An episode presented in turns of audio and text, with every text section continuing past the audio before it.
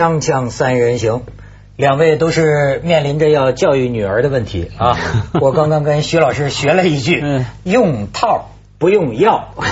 这个不用药是指呃 no drug 是英文的说法，其实是就就不吸毒的意哦，思。不是避孕药，啊不是避孕药就是要教育女儿用套哎，不是我教育，不要不不是我教育，是他引述有一个亲戚，啊 他的父亲对他的女儿的要求就这两条。啊，就这两条，我的要求很多很多。你都有些什么要求哦，我那很多啦，怎么读书啦，晚上几点回来啦，要要怎么样啦？你女儿现在不跟你考驾照住一起在美国不是以前以前她在大读大学，在美国的时候，那不放心嘛，总是跟她有这样这样的关照嘛。但是他们美国人的关照就这么两条，哎，你不担心你女儿在外国发生什么这些个行为吗？呃，担心啊，担心也没用啊。你难道跟他说不要发生这个行为吗？呃，也不能这么直接说吧。那你说什么？不要在别人家过夜，嗯 带到自己宿舍里。就是那两条嘛。他说他也觉得他朋友哎那个是底线嘛对那个是底线用套不用药。我本来也是这样想，后来说，可是前提是说那个女儿要先有男朋友才行嘛，才要用套不用药。对。问题我现在开始担心我女儿没男朋友，所以我就改变了，说有了有了男朋友再说，先找个男你们俩女儿都是小美女啊！我刚才录呃上次录像，他女儿小时候还在我腿上坐过，然后呃录像，他女儿就坐在那边，我一直瞟着那边看。二八年华 我以为是他的一个女秘书，长得还挺漂亮。哎呀，他要不说，我差点上去要电话，你知道吗？哎，我说真是啊，可是你还担心他没有男朋友？我没担心，后来他他有进步了。后来你没跟他要电话哈，他跟我要了你的电话，我也给他。好好好，徐老师的女儿也是哈佛一朵花，是哈佛的吗？嗯，校花了，是校花乱说乱说，不能这样说。普通学生，普通学生。对嗯，咱们也别说人家哈佛了，咱还是说说中国的教育嗯吧。啊，中国教育当然还没到这个用套不用药的阶段，但是呢，在现阶段，呃，要有检讨。有一位呢，也是徐老师的朋友，这位学者呢，名叫温如敏。哎，对他北大原来的中文系系主任。哦呃我那时候去做北大的客座教授，就是他请我去的。啊他现在是现代文学研究会的会长。你看，温文尔雅，嗯还是个儒家，哎，敏敏敏敏于行，讷于言，哎，都温如敏先生。但是他这五炮啊，现在激起千重浪啊。他说中国大学的五种重病，温大夫给开了开了病症了。这我都不知道他写些什么。哎，我跟你宣读一下啊。第一病市场化。哎，我首先得说温大夫有勇气啊，有勇气说真话。一病市场化，病例是什么？北大校园到处都是广告横幅，谁有钱谁都可以在北大找到讲台。嗯，这么说对徐老师和文道我都不太佩服。哎我们没花钱嘛。你们都在北大讲过啊 是？别人花钱请他们去。对，大学不断扩招，靠获取学费来维持运行，办各种班创收，赚了一些钱，风气坏了，人心野了啊。第二个病叫项目化生存，病例是在山东大学给本科生上课，竟然成了新闻。你听说这个吗？就是现在学术生产管理体制的量化要求，特别是理工科追逐利益，这项目都有钱。对所以呢，争项目，什么学术会议、成果鉴定、资格审查、项目审批，玩手段、走过场，吃喝游玩、送礼、拉关系、做交易，成了实质内容。嗯。浪费。这个香港也这样嗯，这个香港也香港也这样啊。第三个病叫平面化，病例呢就是吉林大学几乎把长春的几个主要大学全都合并了。啊，我们我我我我的母校武汉大学啊。也是把好几个学校都都并在一起了，这样就造成大学没个性了，嗯。呃没没没没特性，办学个性和这个特色丢失。嗯。讲老实话，虽然我们台很多都是北京是叫什么呢？中国传媒大传媒学大学，就是原来广院了。但是我真我仍然要讲一个我个人的这个好好好恶吧。我觉得北京广播学院很好多牛的名字，就像麻省理工学院，有你的特点，有你的北京电影学院你可以办得很牛啊。你现在改了一个名儿。就是要什么中国传媒大学，我每次听见都像是个电大，我到今天也没分清楚。他们一说中国传媒大学啊，我总得过几秒钟，我因为我觉得是个电大。你说他哎，你你想电影学院很好听，要哪天改成中国影视大学？就是啊，这叫这个就是没有品位，我跟你说。然后第四病叫官场化，病例是什么？有的教授也争着去当处长，大学编官场化。在各种场合会看到人们互称官衔儿嗯明明是教授，互称王王王王王王处长什么事，就好像在政府机关马马总马总啊马总马总，病害是什么呢？知识分子丧失独立的思想和判断，失去头脑，失去灵魂。五个病症啊，第五个叫多动症。病例是什么呢？北大搞实验班，搞了几轮搞不下去，也没有总结，接着又搞元培学院，蔡元培元培学院，就是为了显示政绩，搞教育 GDP 啊，不断创新，搞什么战略呀、工程啊，花样让人目不暇接。病害是什么呢？折腾的效果值得怀疑。嗯，哎，你这位朋友的 这五个病，是不是私下里跟你交流过？他们应该更有发言权了，因为这个他在里面做行政，他做了很多年的这个这个中文系主任，也一度也是出版社的负责人，嗯所以他应该都知道一些。有些呢是现在全球化后后现代社会的这个通病，比方说这个项目化，这个现在的大学，香港的大学也有这样的情况，是科学的管文科。啊，英文的统治中文，什么东西呢？打个打个比方哈，我们衡量呃马家辉博士的成就哈，他如果说写了三本书或者是五篇论文，他们认为不重要，但是他能够申请到三笔钱，这笔十万，那笔五万。那个研究项目，啊那当然我也什么事情什么事情都还没做出来，就已经是最好的了。但是你知道，有本末倒置，他申请钱的目的是为了让他做研究，为了让他最后出论文，对不对？就可是这不是本末倒置吗？子东这个要看在哪个环境哈。假如说在香港，因为你申请到钱，嗯申请成功了，嗯那个已经是一个成就。怎么说呢嗯？因为理论上去审批你的人是很有水平的，嗯他很认真的嗯，他审批给你的时候，表示他已经认可你，嗯所以这个部分大学当然需要认可哈。香港是很不一样了，比方说呃英文主导这一点我是非常不满意的哈。那可是说回北京那个，我觉得温老师嘛，我也见过他，他退休了没有？退休了。退休了，哦怪不得退休。说话了。对啊，怪不得，因为我记现在得现在是陈平原做系主任，啊对，我记得八年前跟温老师在香港有个电台节目的访谈，嗯。他已经谈到这个了，可是一直沉默忍耐了八年，退下来了才讲。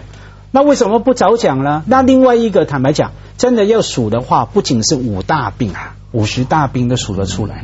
那最后一个大病，他有没有讲出来呢？权力制度的不公平，这大家才会这样混乱嘛。官听起来你只要官场大学官场化没成了像政府机关一样的那地方。官场化是后来一个结果嘛？为什么要当官呢？我好好一个大学教授，为什么还要兼什么处长那个哈？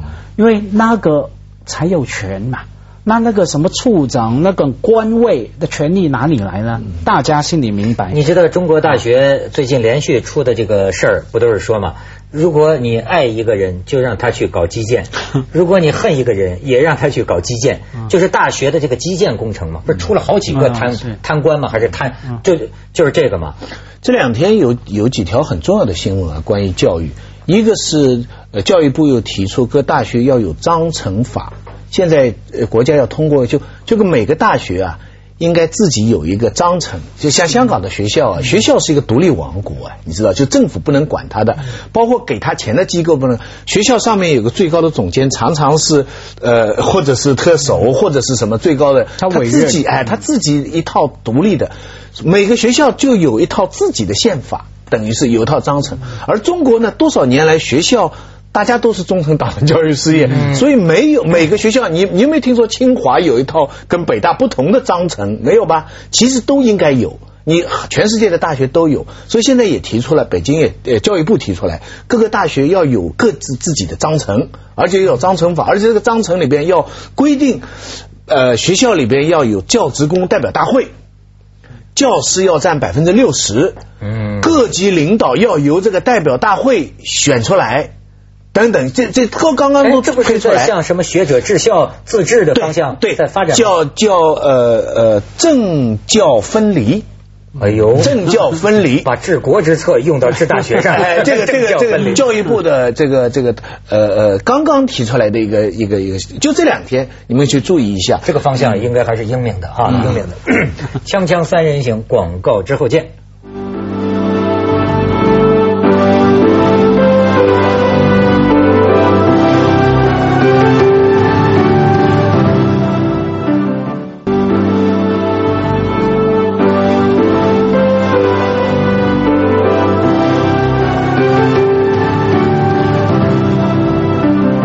这个正好咱们说的教育五大恨，不是五大恨，五 大五大害是吧？五大就是呃，现在考研特别火，你知道吗？也是创了人数的这个记录，嗯就是都考研。咱们这个看看有几张照片，就说为了这个复习啊，嗯这学生复习啊，争争这个座位啊，说考研呃真是考糊了到这程度。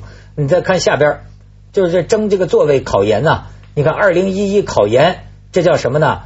这个重重点拼命，不是不是重点拼命，这叫什么拼命来着？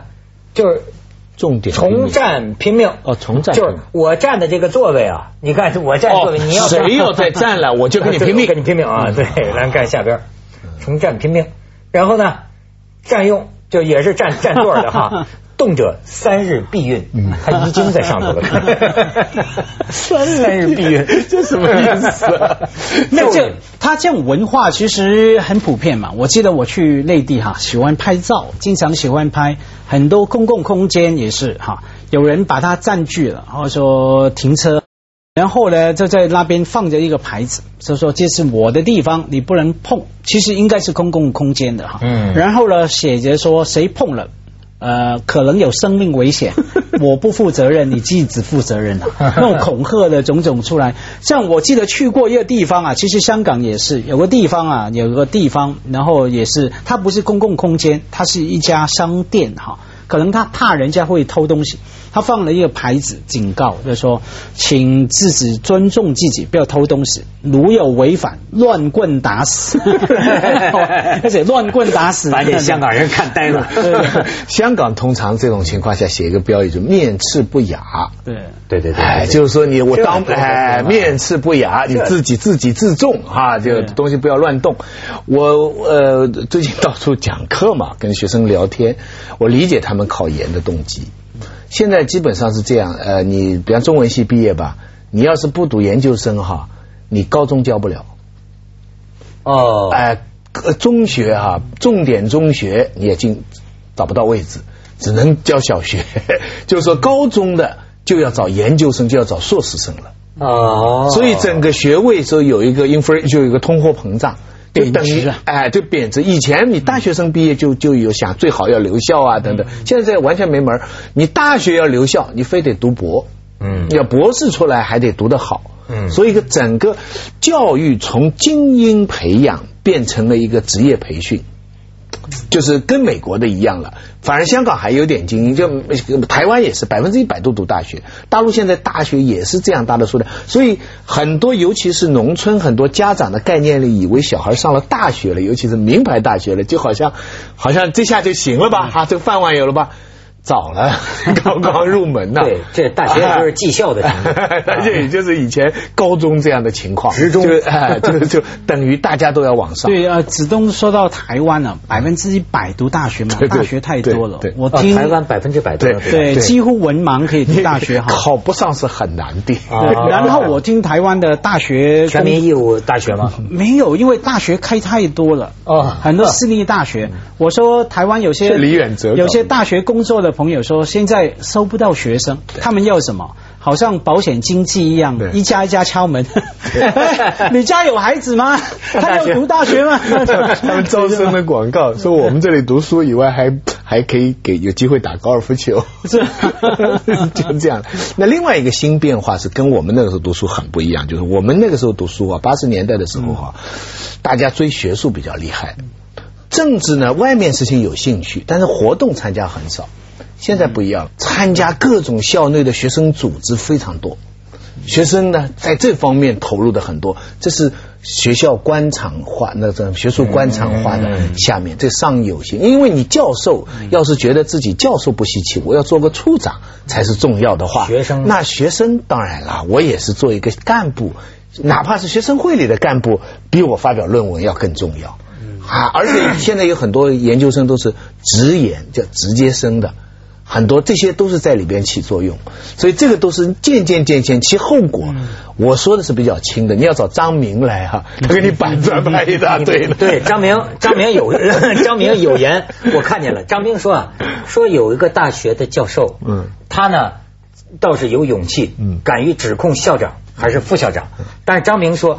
他却是在喝醉了以后，就是说他觉得很悲凉，说一个大学教授是吧，说出点真话来，竟然要喝醉了 才能酒壮怂人胆，才能说得出来这张明说。因为 还有一些什么问题呢？因为大学你除了校长，还有党委书记嘛。那有的大学的级别很高的，有的党委书记，据我知道，他就是原来某一个省的二把手、三把手，你明白吗？这么高级别的人到了大学里边。你说这些干部他有很多能力很多经验，他要管理这个学校，但是专业上呢却不是那么有信心，所以呢就出现一个叫全盘硬接轨。全盘大陆现在有一套叫一千人计划，就有指标的要引进一千个在美国的教授。印到中国，然后呢，定了很多标准。他们收到的，比方说海外，比方说我要你来评论马家辉哈，那么我就会让你说他是一个什么样的学者，不是？他们不是，他们的表格哈会叫你填，他在全世界排第几名？嗯，第五名还是第十名？他们说，你以为我们是网球运动员呢？你明白吗？那为什么会出现这种表格呢？那就是很简单，是外行出来的学术的评审。呃，他而且一外行以后，但是这些政工干部吧，对西洋又很相信。对对。你只要说你是耶鲁毕业的，你是什么剑桥毕业，他全盘接受。你要告诉他，他全世界排第三名，啊，他马上。没错，我跟你说，我老是说我崇洋媚外，但是我这些年我慢慢发现，实际上我骨子里啊。我并不那么崇洋媚外，那么有些人表面上整天讲民族大义，整天什么，可是我后来发现，在真的进入评价机制的时候，他们比我呀，在外国人就外国人，外国个杂志登个什么，外国个文章写个什么，哎呦，那在乎的比我们《锵锵三人行》说什么他们在乎多了。《锵锵三人行》广告之后见。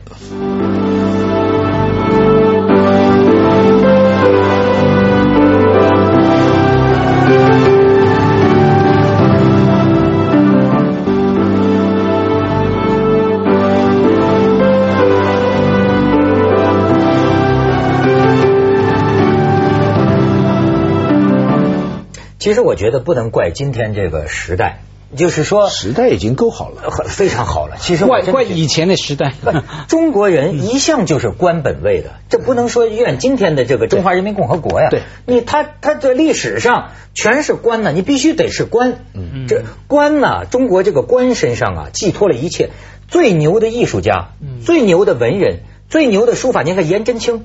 那这是都是官呢，必须就但有一点，什么叫士大夫啊？但有一点不同，中国过去的知识界呢，两条路，一条呢，你通过你考试直接去做到官，那就是状元那条字；另外一条呢，就是说他有一些，就等于像今天的高级知识分子，他在皇宫里边教皇帝读书啊，做高参啊，他依附于权贵。他也级别很高，但他本身不直接做官，他用一套儒家的东西来制约。西方的大学呢，从一开始建立的时候，比如香港就继承了这个特点。我非常感谢他们给很高的人工。他为什么给那么高的人工呢？因为他们从中世纪以后建立大学，最早的几个三一学院的西方人有个概念，说知识分子在大学里要抵抗两方面的压力。一是王权，就是就是皇帝，就是政府的压力；二是宗教，就是教皇的压力。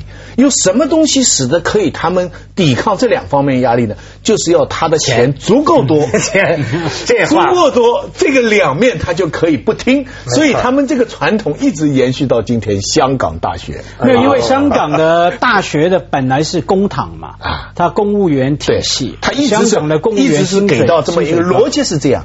那今天当然也有些人坐以待毙，还是拍马屁，还是做生意，那就没没戏唱。那所以，所以我意思是说，这个当然中国以前都是官嘛，可是也从来没有人说当官的不能搞艺术，也没有说艺术家不能当官。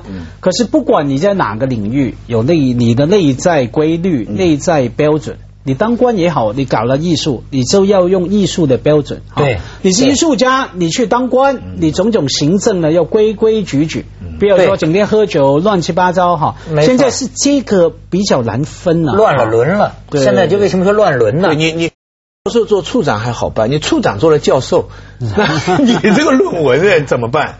对不对啊？你跟下跟接下接下来比较麻烦，这个是啊，这个像香港这个，他因为他他这个呃呃薪水高是一回事，可是他也要求你种种真的跟着文明规范去做嘛。该升等的时候，你所有标准要符合，你不能因为你是官还是怎么样。那我请问你，这些年香港又培养出什么杰出人才了吗？哦，各各方面科学非常多啊，非常多。可是问题这重点在于说，香港培出人才之后，很容易被美国挖走。那不仅是香港的问题，美国嘛，它作为整个世界的学术中心啊，它薪水高，机会高，它研究经费高。你全世界在印度有人才出来，他马上一个电话就打来了，把你挖走了啊！你香港有人才挖走，的非洲有人才他挖走，所以重点。不在于说有没有人才，一定有的，或多或少。香港在医学、在法律、在有几个学科，在经济，呃呃，MBA 什么，有几个在在全世界的英文教育系统里边还是占很高地位的。香港的局限是它有些，比方物理、化学之类找不到工作，它没有 没有发展的这个这个这个没有办法。另外他讲的对，香港跟美国、英国的流通太快了，一有好机会，哦，去到那边。接着下来为您播出《曲江楼观文明启示录》。